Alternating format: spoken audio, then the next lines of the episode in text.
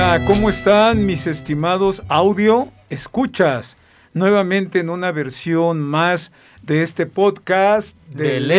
ley. Este podcast que ya va por su segunda temporada. Y ahora estamos muy contentos aquí, ¿verdad, Sebastián? Claro que sí. Estamos muy contentos porque tenemos a dos invitados de lujo.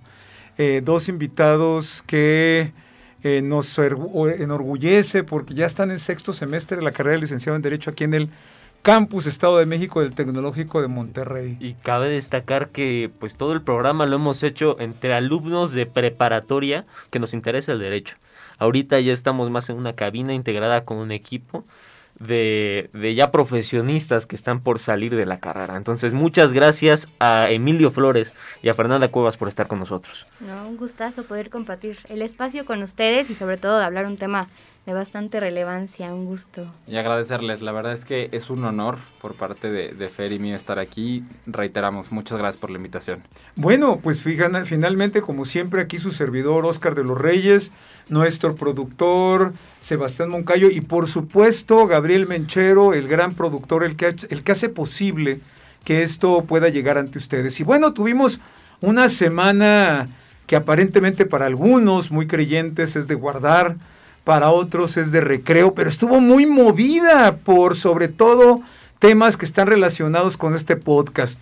Una iniciativa de reforma constitucional en materia del sector energético, concretamente el sector eléctrico, y luego también eh, trabajo legislativo que dio lugar a una nueva versión de la ley minera en relación con uno de los productos del subsuelo, que ya platicaríamos, y estuvo removida porque esto ha traído consecuencias además de eh, legales, consecuencias políticas, y como tal es muy importante señalar que las opiniones que se viertan aquí son responsabilidad de quienes las emitimos y nada más. Entonces, pues arrancamos precisamente con este ejercicio de análisis de esta iniciativa que presentó el presidente Andrés Manuel López Obrador para la reforma constitucional en materia de energía, concretamente para, se puede decir, estatizar a la- al ser- el servicio de energía eléctrica, la producción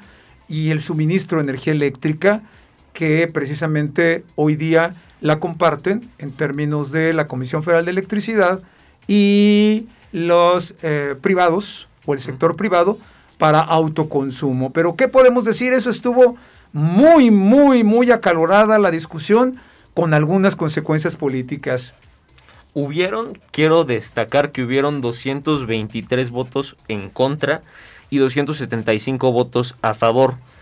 A pesar de esto, a pesar de que hubieron más votos a favor de la reforma energética, no pasó, porque se tiene que conseguir la mayoría calificada, que por lo que tengo entendido son dos terceras partes De los del- miembros de presentes. los miembros presentes. De la, del Congreso de la Unión. Pero se me hace que esta semana, más bien la semana pasada, fue histórica, porque cambió mucho el aspecto político. Esta es la primera gran derrota del parlamentaria del gobierno de Andrés Manuel.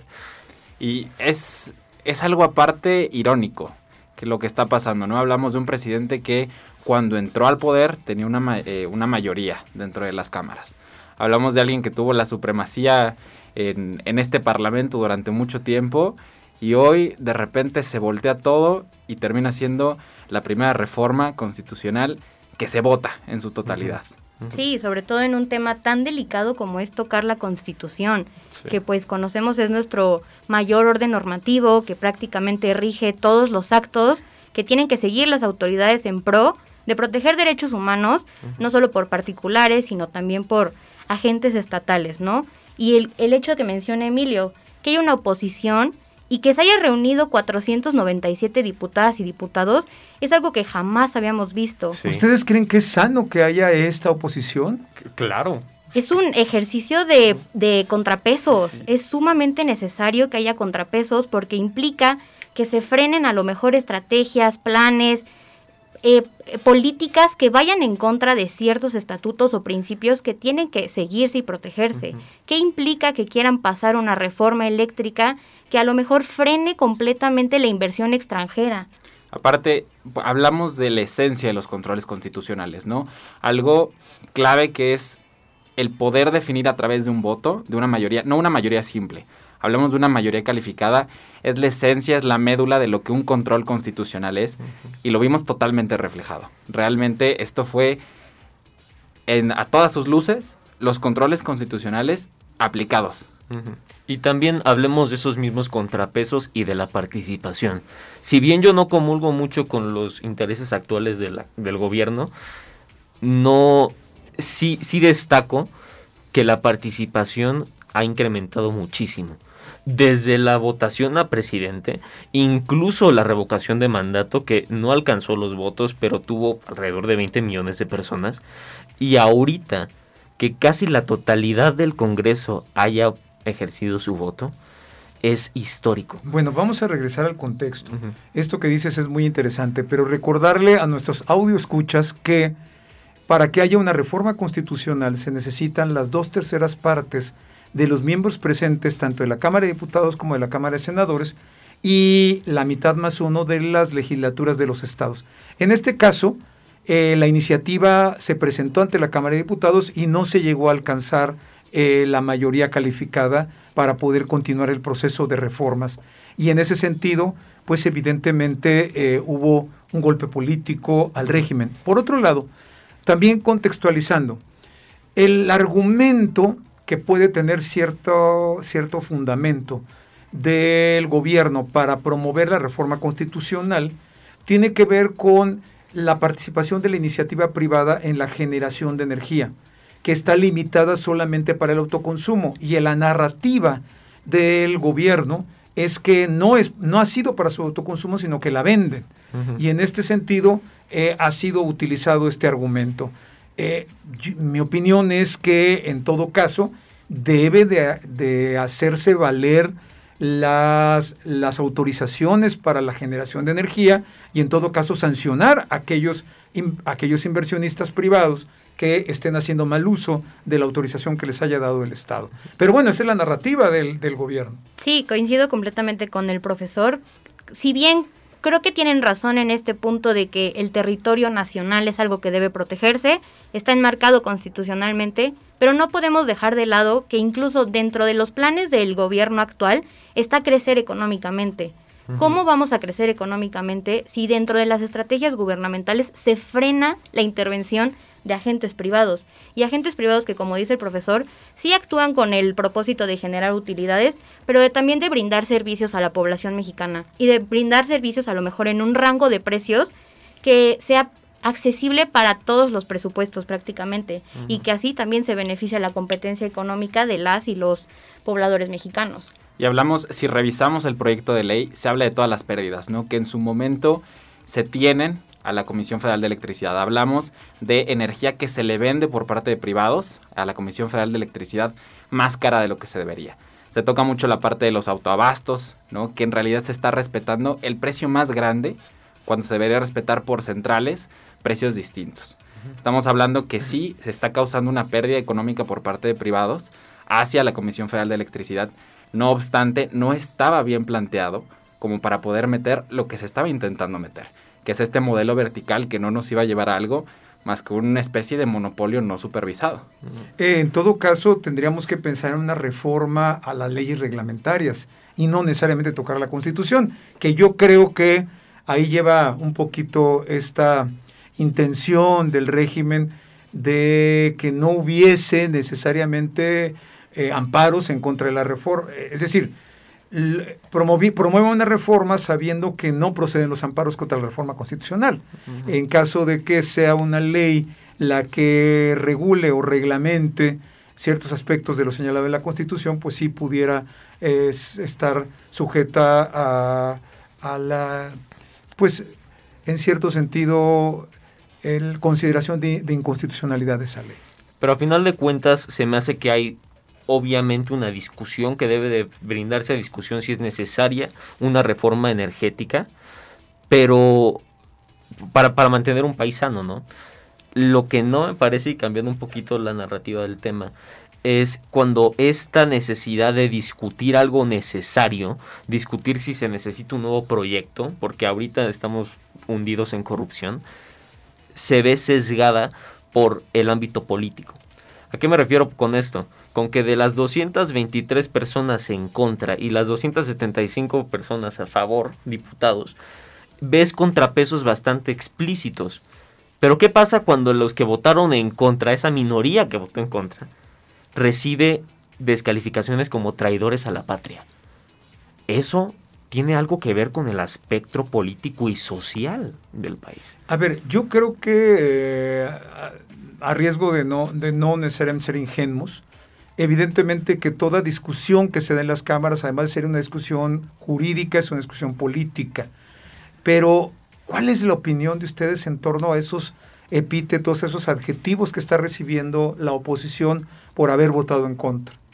Es gravísimo. Si lo queremos resumir en una palabra, es gravísimo que haya un ataque tan fuerte y directo contra las y los diputados que votaron en contra, porque significar ser la oposición jamás es sinónimo de ser traidor a la patria.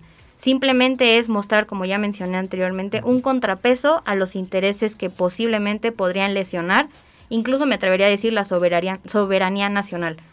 El hecho de que haya tan solo un show, como pudimos ver el domingo pasado, en el que se mostraban pancartas, tweets expresamente que decían vendedores de la patria, con los datos personales de las y los diputados de sus direcciones, es gravísimo. Incluso me atrevería a decir que es un ataque directo a la democracia nacional. Y hay que complementar, ¿no? Centrarnos mucho en este aspecto de se están compartiendo datos personales de diputadas y diputados se está haciendo una cacería de brujas política dentro y fuera del Senado. Obviamente los simpatizantes, las y los simpatizantes de los partidos van a atacar. El gran problema es que no están atacando un nivel político. Están metiéndose a un nivel personal, están violando derechos humanos, están violando privacidad, están generando simplemente una violencia mediática que bueno, al día de hoy que puede traer consecuencias porque imagínate aquellos apasionados del, régimen, apasionados del discurso del, partido Morena, eh, puede en un momento dado llegar a poner en peligro la, integridad personal. No solamente pueden, ya llegaron.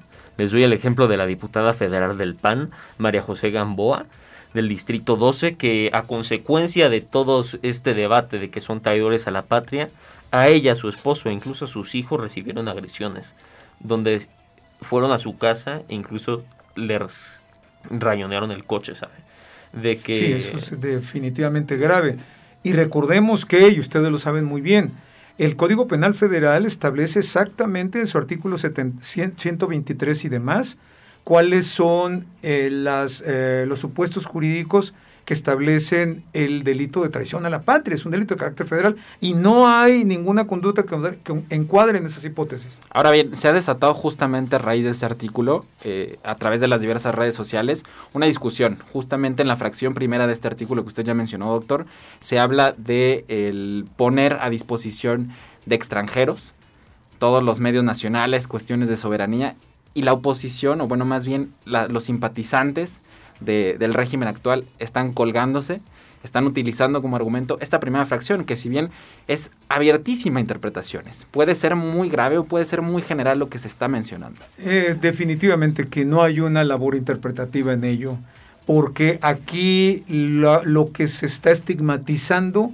es una opinión contraria, una opinión de, de, de disenso en relación con un proyecto político no, no, no encuadra definitivamente la conducta en ese, en ese supuesto jurídico. Entonces, pues evidentemente que lo que está sucediendo es una acción completamente, yo diría que inmoral, ¿sí? Por parte de, de, los seguidores del partido oficialista eh, en contra de un sector importante de representación ciudadana que evidentemente mostró un disenso, mostró una contradicción, una oposición al planteamiento que se hacía.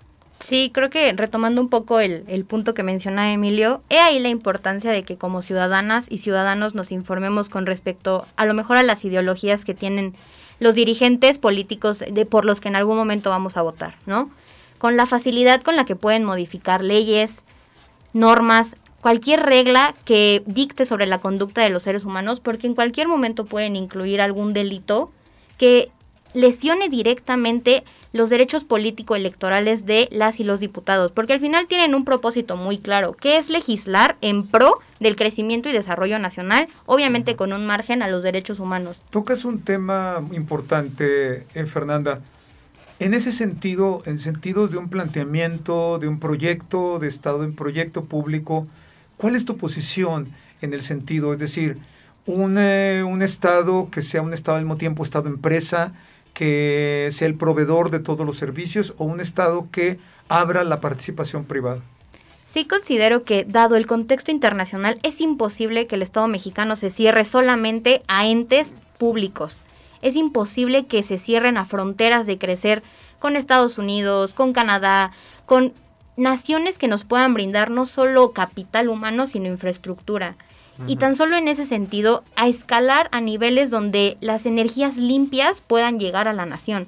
Entonces, en ese sentido, sí tiene que haber una competencia equitativa entre Estado y empresa, sin duda alguna. Y han hablado ustedes de algo bien importante, siguiendo el mandato del artículo primero de la Constitución, tener como parámetro de actuación de toda autoridad precisamente los derechos, derechos humanos. claro. Sí. Y hablando de derechos humanos, es es muy importante ver qué también se viola. La aprobación, qué conlleva hacer un cambio en la reforma en, la reforma, más bien echar para atrás lo que fue la reforma energética, meter lo que hubiera sido meter la reforma eléctrica. Estamos hablando de que se violentan no solo los derechos humanos de las los trabajadores que, que, se involucran en esta empresa, sino también hablamos de que se violenta lo, algo que se, que se tocó mucho y fue argumento principal, el medio ambiente el derecho al medio ambiente, que es un derecho humano importantísimo y que lamentablemente con esta reforma eléctrica se quería desechar completamente las energías limpias. Ya vimos que es un presidente que se está enfocando muchísimo en los hidrocarburos, es un presidente que eh, todo su régimen se ha ido a petróleo, a Pemex, en general todas estas disposiciones, que ha desechado en lo eh, ha desechado en su totalidad las energías limpias y eso es algo que simplemente es una involución en la política. Y ahora, no pasó no pasó, gracias a Dios, o gracias a lo que sea, no pasó. Gracias pero, a la oposición. Gracias a la oposición no pasó. Pero ahorita sí pasó otra cosa, que es la ley minera. Entonces, ok, no pasó lo que tenían que decir del litio dentro de la reforma eh, energética eléctrica, pero sí en la ley minera se vuelve, o no, no sé cómo estuvo la cosa, se volvió a nacionalizar el litio. Bueno, debemos, eh, la narrativa del régimen se habla de la nacionalización del litio. Escuchas, amigos eh, que están pendientes de nosotros, no se nacionalizó. El litio y toda la riqueza del subsuelo es nuestra, siempre ha sido. En todo caso, lo que se está promoviendo a través de la eh, de, la, de este nuevo planteamiento legislativo en relación con el litio es que sea un organismo descentralizado del gobierno federal el que se haga cargo de la exploración, explotación y producción del litio. Pero no sé, ¿ustedes creen que tenga la capacidad del Estado? Pero también, como bien estaba mencionando Fernanda, necesitamos abrirnos también a un sector privado, porque así se genera el crecimiento ahorita. El Estado mexicano, incluso con la pandemia, no tiene los recursos para extraer y exportar y mover el litio. Necesita también tener inversión privada para, centralizar, para centralizarlo de una buena manera, ¿no? Ahora bien, complementando lo que dices, es cierto. Ya habló la, eh, lo que es la Cámara Minera de México, ya se, ya se expresó sobre lo que sucedió y básicamente justamente mencionó que va a necesitar una fuerte inversión local para lograr complementarse para lograr establecer, para lograr hacer funcionar la economía en relación al litio, ¿no? Este mineral que, que, ahora es un, es un mineral eh, clave para la producción del Estado, va a necesitar una inversión local. Estamos cerrándonos, estamos cerrando puertas, tal vez estamos causando que nos tropecemos con nuestro mismo pie, porque estamos en una situación, hay que ser realistas, no tenemos muchas veces la inversión, la infraestructura los presupuestos para hacer funcionar muchas cuestiones. Necesitamos apoyo externo, necesitamos apoyo de la cooperación internacional. Y se está cerrando. Y bueno, ¿qué más que lo diga la, la Cámara Minera Mexicana, no? tocas un, un punto bien importante, Emilio, que es esta parte de la intervención, pero creo que en esta parte de la concentración del litio en el Estado, sí tienen un papel bastante importante y es nuevamente proteger derechos humanos.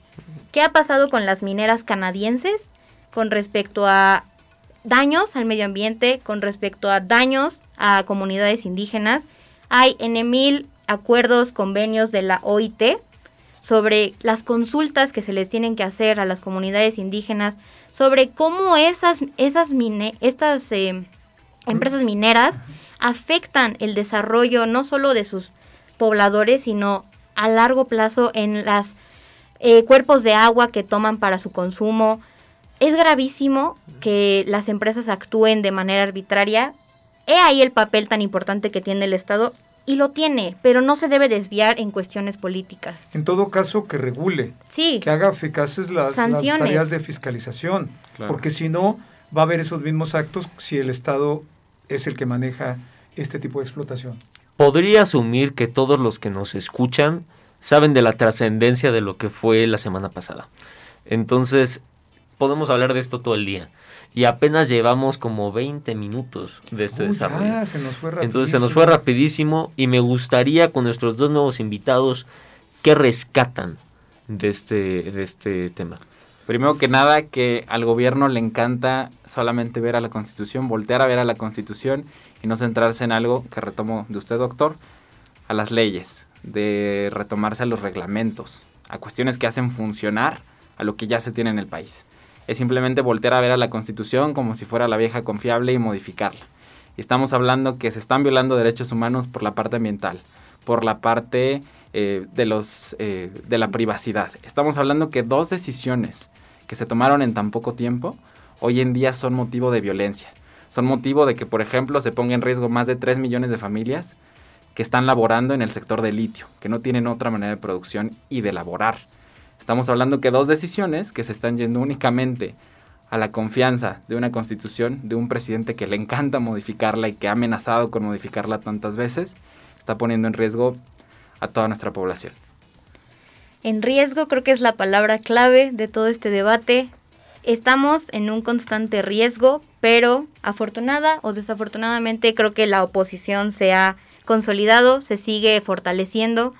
Es bien importante, bien importante que nuestros dirigentes tengan en mente que no están ahí por una cuestión de poder, que no están ahí para satisfacer intereses personales, sino están ahí con el propósito de proteger a toda una nación y protegerla en el sentido de que, como dice Emilio, la norma no tiene por qué ser letra muerta. Tenemos que pasar al punto en el que la norma sea efectiva y sustantiva para toda la población.